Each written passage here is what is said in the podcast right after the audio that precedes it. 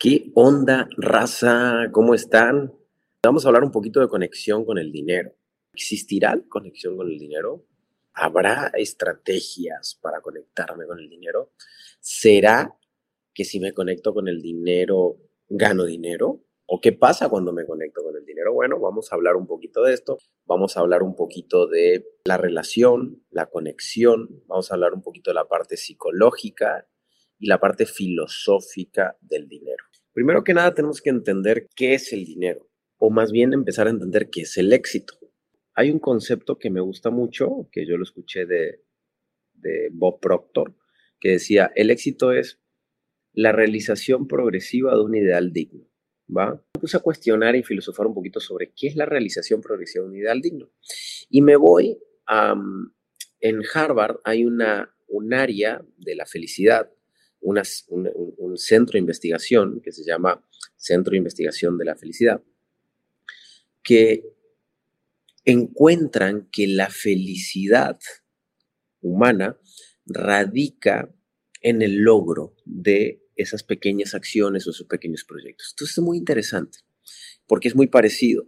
Lo que descubre Harvard hace poco, que el lograr te lleva a sentirte pleno y feliz, y lo que dice Bob Proctor, que el éxito es la realización progresiva de un ideal digno.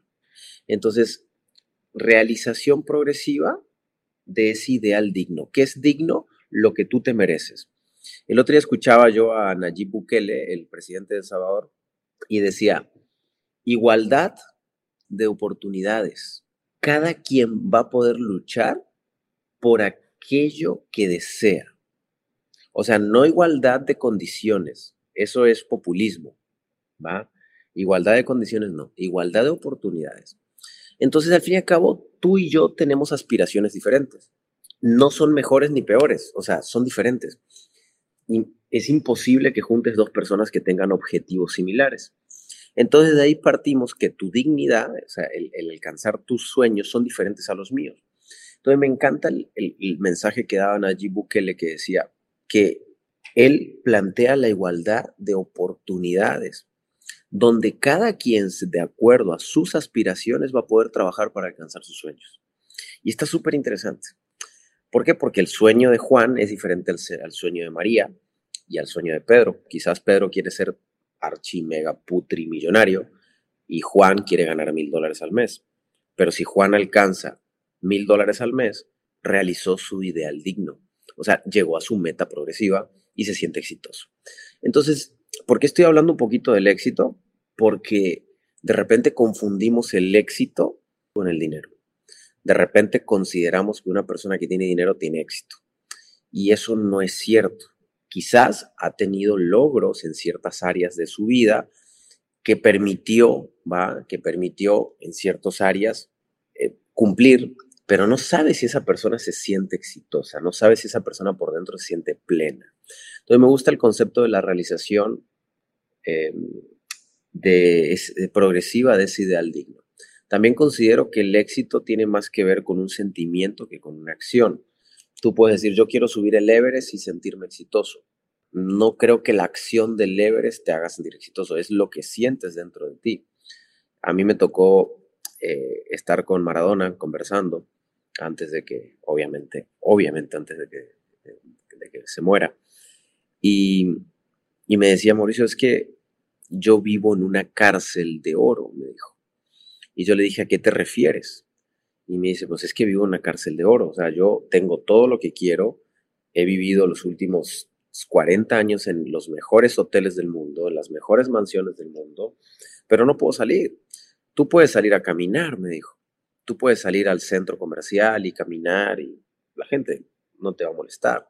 Yo no puedo, yo no puedo ir a cenar a un restaurante. Entonces, de repente pudiéramos considerar que Maradona tenía éxito, pero él tenía muchas metas que no podía alcanzar. Entonces, lo que tenemos que primero definir para saber qué es el dinero y cómo me conecto con el dinero es entender qué significa el dinero y qué significa el éxito. Y no lo podemos alinear. Yo acabo de subir un video a Facebook, este, Yo acabo de subir un video a Instagram hace un ratito donde decía, el dinero no da la felicidad. De hecho, vuelvo a los estudios de Harvard. Harvard, su centro de investigación de la, de la felicidad, encuentra datos claros donde dice, el dinero no genera la felicidad. ¿Va? El dinero, lo, lo que genera la felicidad en las personas eh, son varios factores, pero uno de los factores claves que genera la felicidad es el tiempo. Entonces, si tú te pones a analizar y dices, bueno, entonces, ¿para qué quiero el dinero? O sea, ¿qué, ¿qué, es lo que busco con el dinero? O sea, ¿busco el dinero para tener bloques de dinero en mi casa? ¿O busco el dinero para ganar espacio, para ganar tiempo, para ganar velocidad, para solucionar cosas? Entonces, en la Universidad de Harvard se descubre que el dinero no es la felicidad, que el dinero lo que hace es, la felicidad radica en el tiempo. Lo interesante es que el dinero lo que te puede permitir es tener tiempo. Entonces el dinero te permite tener tiempo, el dinero te permite tener comodidades. Entonces, por ejemplo, es como esta, si el dinero no compra la felicidad, la pobreza no puede ni rentar la dice Jürgen. Bueno, yo no estoy nada de acuerdo con esa frase, porque el dinero no la, o sea, el dinero no compra eso. El dinero lo que puede llegar a comprar es un poco de salud, ¿va? No sé, por ejemplo, tu mamá se enferma, bueno, una señora se enferma, no tu mamá, por favor, pero una señora se enferma y tú le puedes pagar el mejor hospital, mandarla en helicóptero a el mejor hospital del mundo a que lo operen y le salvaste la vida. Te genera felicidad. El dinero te permitió tener los medios para salvar una vida, te genera felicidad, pero en sí per se el dinero no tiene felicidad. O sea, eh, quiero que, que, entremos un poquito a profundizar todas estas frases tontas que se dicen en las redes sociales, que la vires desde el fondo, que la filosofes un poquito, que la cuestiones un poquito, que no te quedes con estas ideas vagas de lo que la gente repite. Entonces, no tenemos por qué comparar. Cuando hablamos de dinero, no tenemos que por qué comparar con la pobreza. No, no es un punto de comparación. Simplemente estamos hablando de lo que representa el generar, el generar dinero. Entonces, ¿qué representa el dinero? El dinero representa la carga emocional que tú le quieras colocar. El dinero no te da la felicidad. ¿Pero qué sí te da el dinero? Bueno, te da la oportunidad de ayudar. Eso te puede hacer feliz. El dinero te da tiempo. Eso te puede hacer feliz. El dinero te da la posibilidad de ver sonrisas. Eso te puede hacer feliz.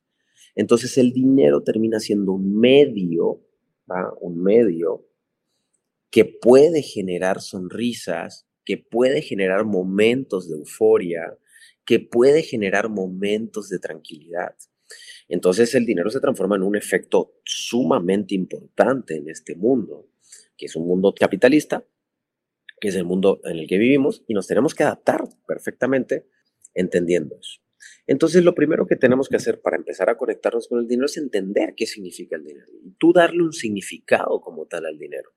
Si no le colocas un significado verdadero, potente, un significado honesto, un significado fuerte para ti, no vas a ir en búsqueda de eso tienes que trabajar en ese significado. Entonces tú tienes que crear las características de ese significado.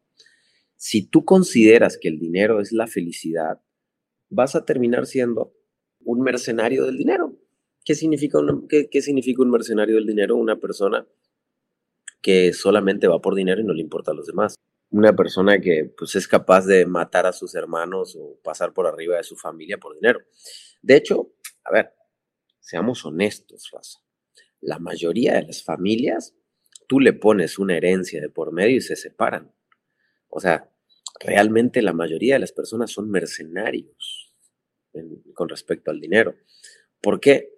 Porque le ponemos una connotación tan potente al dinero que nos permite hasta pelearnos con seres amados por el dinero porque mamá dejó una casa y no las tenemos que repartir, pero yo merezco más porque yo la ayudé y porque yo le di, y te peleas con personas que amas, familiares, por dinero.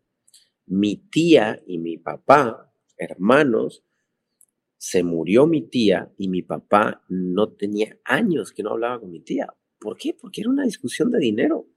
O sea, es, es, es terriblemente mediocre el, ponerle una connotación tan potente al dinero que te lleve a, pelearte y a discutir con familiares o con gente cercana.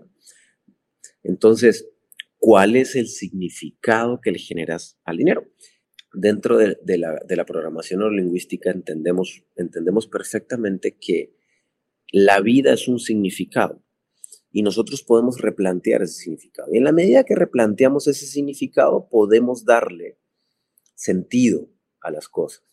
Nada tiene sentido en la vida hasta que tú se lo entregas.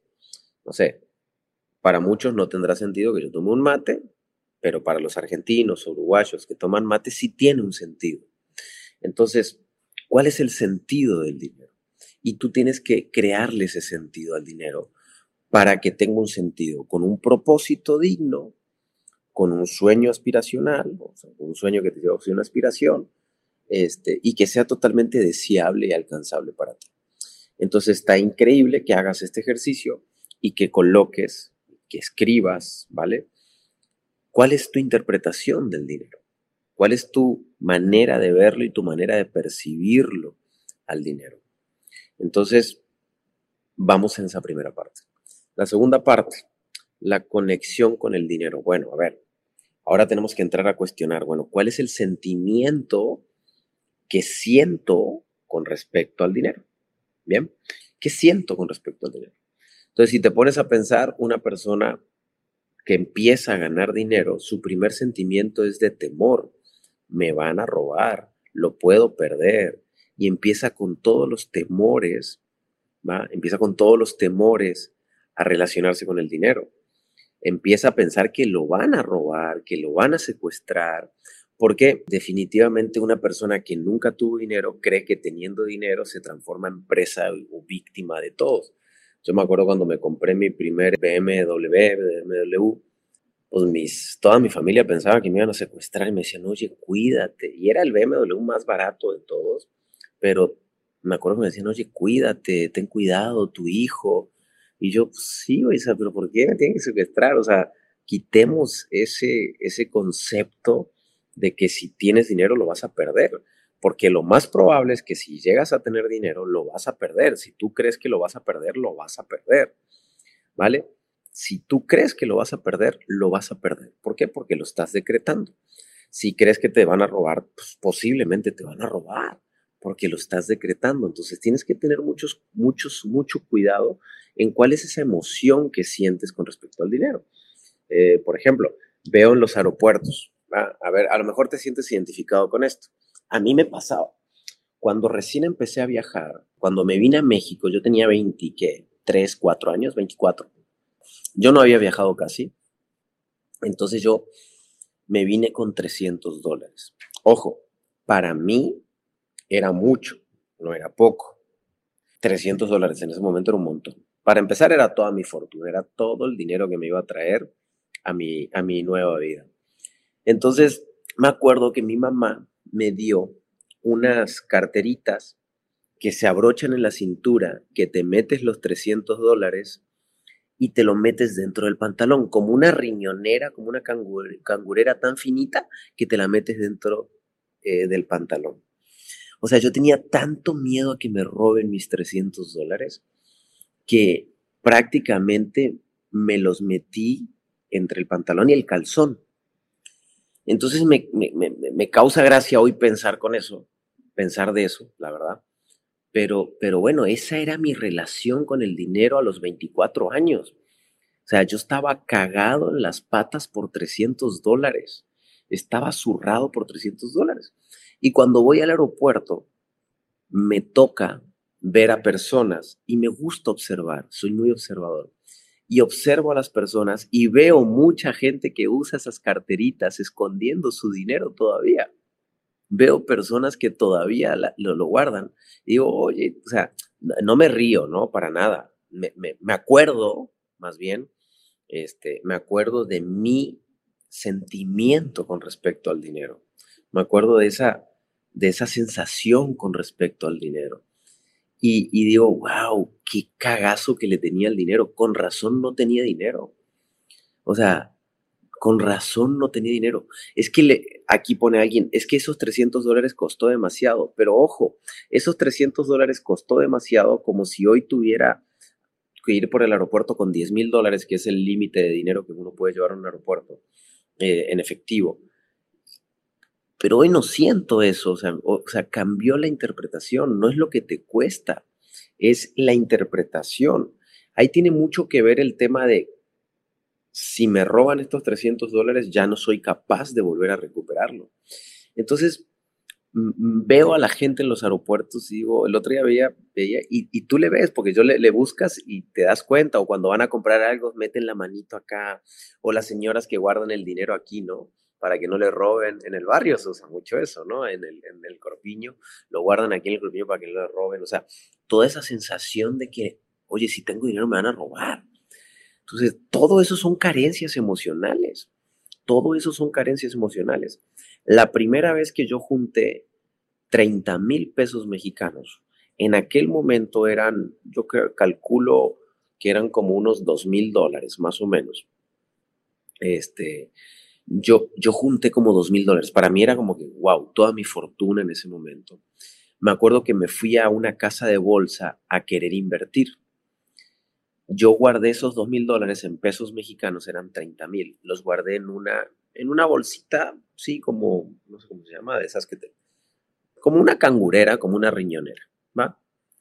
Entonces, me acuerdo que me fui, me subí a un auto que tenía, agarré el dinero, lo metí debajo del asiento, Llegué a la casa de bolsa, saqué el dinero, iba yo pensando me van a secuestrar, me van a matar, me van a violar, o sea, me van a robar todo mi dinero. Y entré a la casa de bolsa casi casi todo transpirado porque quería invertir mi dinero que tenía, que lo había sacado bajo el colchón. Y una experiencia que me tocó hace ya muchos años, yo quería hacer un negocio.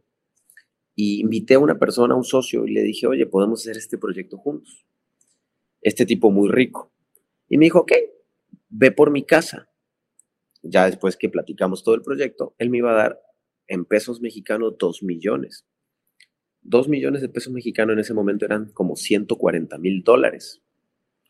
Y llegué a su casa y me dice, ten, aquí están los 140 mil dólares. Y me da una bolsa, una bolsa, literal, de cartón con 140 mil dólares en pesos mexicanos, que eran como 2 millones en aquel momento. Para que, para que compremos todo y para que empecemos, este, eh, empecemos el proyecto. En ese momento fue como que me quedé sin aire. Yo pensaba, güey, llevé dos mil dólares a la casa de bolsa que eran míos y pensé que me iban a matar, secuestrar y violar. Por estos 140 mil dólares me van a recontraviolar, güey. no, y él con toda, con toda pureza súper conectado con el dinero, ten, llévalo, güey. Llévalo. O sea, ve a invertirlo, o sea, ve a hacer el proyecto. Entonces, ¿qué quiero, ¿a dónde quiero llegar con este tema? No nos sentimos merecedores de eso. Y al no sentirnos merecedores de ese tema, nos limitamos y le tenemos tanto miedo que tenemos miedo a perderlo, que nos imaginamos historias de que nos van a robar, de que nos van a mentir, que nos van a secuestrar. Nos imaginamos que se va a acercar gente por, porque quiere nuestro dinero. Y nos empezamos a imaginar un montón de cosas.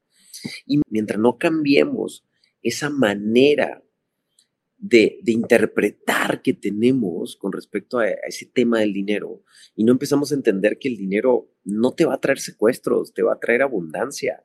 De hecho, chicos, secuestran más en las colonias baratas que en las privadas. Aquí donde yo vivo, pues nunca han secuestrado a nadie.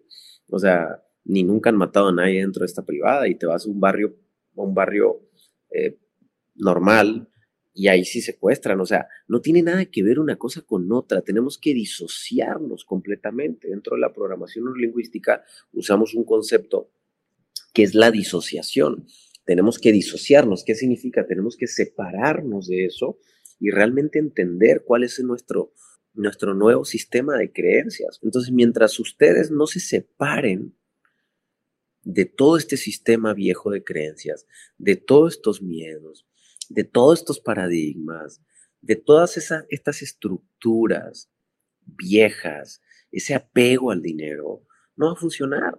Entonces, una persona que está muy apegada al dinero tiene miedo, no sé, a invertir 100 dólares en un curso, 500, 1000 en un curso. Yo hice un ejercicio, ya lo he contado alguna vez, pero lo voy a contar otra vez.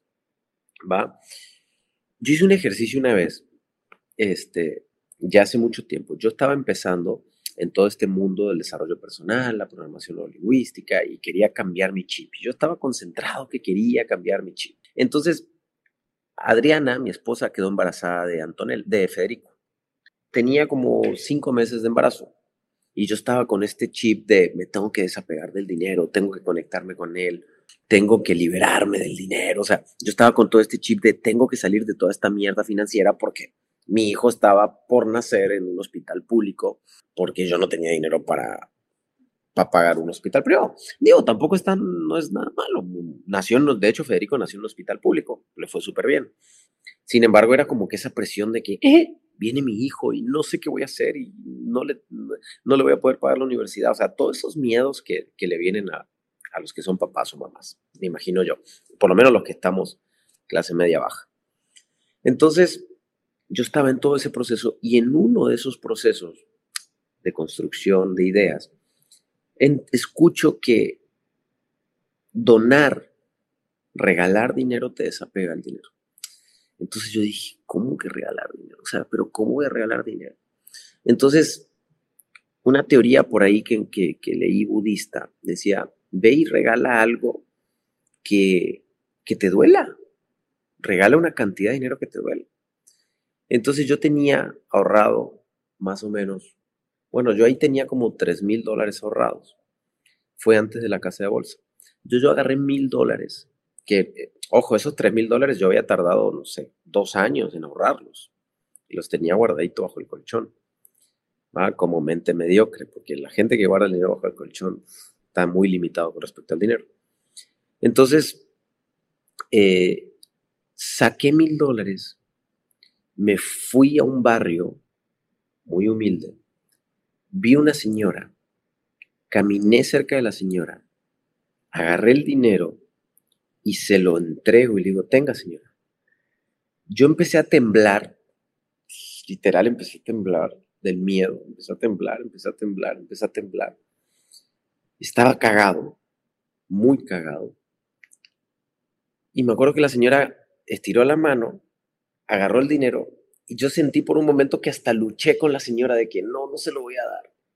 La señora se dio vuelta y yo me imaginé por un segundo ser como Kung Fu Panda, Chucky Chan, Silvestre Stallone, Aldo Schwarzenegger.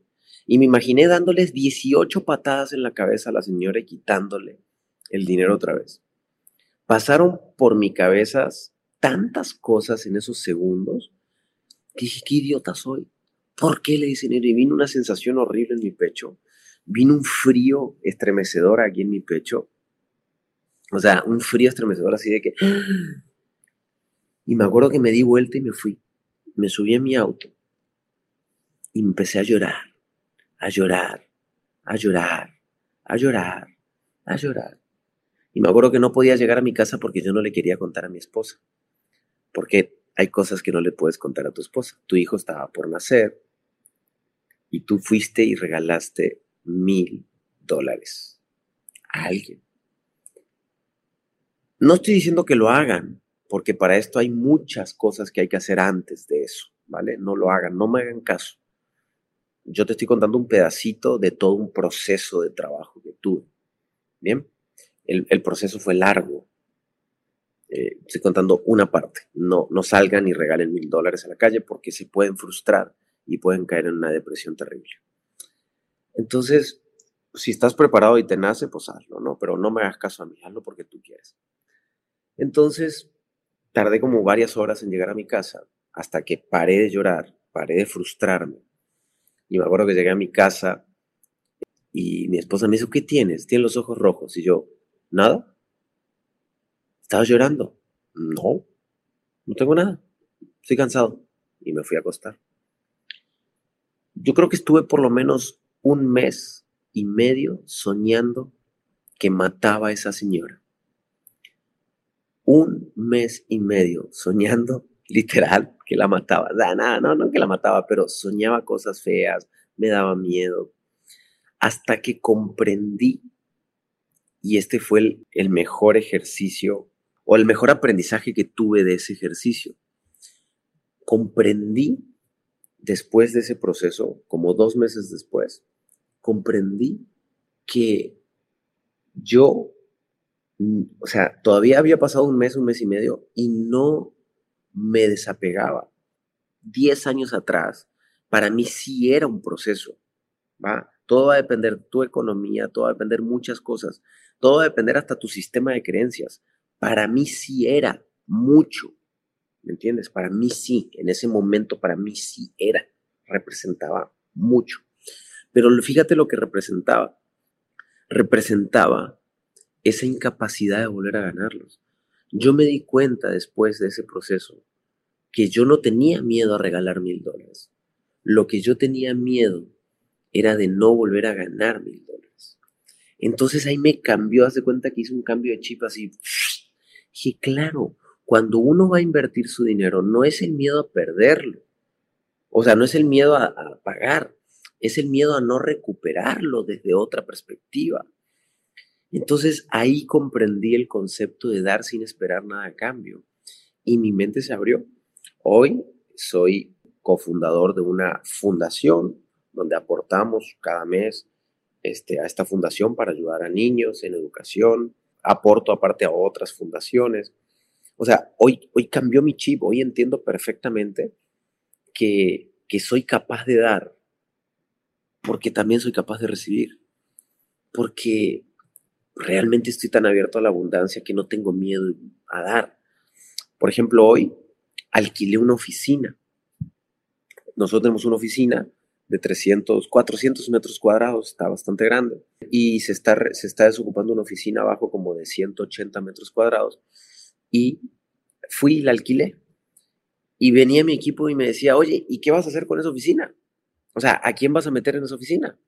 Y le dije, no sé, la alquilé para trabajar en la ley del vacío. Y me mira mi equipo y me dice, ¿cuál es la ley del vacío? Siempre que haya espacio se tiene que llenar. Seguramente en esa oficina que caben 25 personas más trabajando, se va a llenar. Vamos a tener 25 personas más trabajando seguramente de aquí al año, de aquí al cierre de año. Entonces hoy fui, alquilé una oficina para no sé qué, para no sé quién y hoy cerré el trato y en 30 días me la entregan. Entonces renté una oficina para no sé qué, para no sé quién, porque abro espacio. Hoy no le tengo miedo al dinero. Hoy estoy conectado con la abundancia. Hoy estoy conectado con la grandeza. Estoy conectado con mi esencia. Le preguntaron a, le preguntaron a Trump, Trump, si no se sabe en su historia, Trump creó eh, creó una fortuna, luego la perdió y luego la volvió a crear. Entonces le preguntaron, oye, ¿cómo le hiciste? O sea, creaste una fortuna, la perdiste y luego la volviste a crear. Y dice Trump, pues es que yo estoy preparado para volver a perderla y volverla a crear la cantidad de veces que sea necesario. Entonces, cuando tú como humano tienes esa creencia, no te da miedo. O sea, no te da miedo. Cuando tú como humano tienes esa creencia de que, oye, si pierdo todo y lo vuelvo a recuperar, ¿cuál es el problema? O sea, te animas, te atreves. Y mira, terminó siendo presidente. Después podemos hablar si te gustó como presidente o no. Eso no importa. Estoy hablando de su filosofía con respecto a la creencia que tenía sobre el dinero. Entonces, bien interesante que empecemos a cuestionar, eh, a cuestionar que tú empieces a cuestionar esta creencia que tienes contra el dinero, con el dinero, empieces a darle una interpretación, una energía, la coloques en un espacio y empieces a, a, identificar qué significa el éxito para ti. Y que entiendas y lo disocies completamente el éxito del dinero, la felicidad del dinero y le pongas cada quien en su lugar. ¿Qué te hace feliz? Yo te aseguro que a lo que te hace feliz es mirar los ojos a tus hijos y que te digan te amo. O sea, Ahora, ojo, también te da la tranquilidad saber que puedes mandarlo a una buena universidad o que puedes curarlo si se enferman. Y eso el dinero juega el papel. Pero lo único que te pido es que no, no generalices mensajes, los pongas en su lugar. Si tú le das orden a tu estructura cerebral, es lo que buscamos hacer a través del coaching, a través de las herramientas de mentoring, es dale orden a tu estructura cerebral. Dile qué es la felicidad para ti, qué es el amor para ti, qué es el éxito para ti. Especifícale cada cosa. Si tú lo estructuras y le das orden, tu cerebro se va, va a entender. Y si tu cerebro entiende, posiblemente te lleve hasta algún lugar.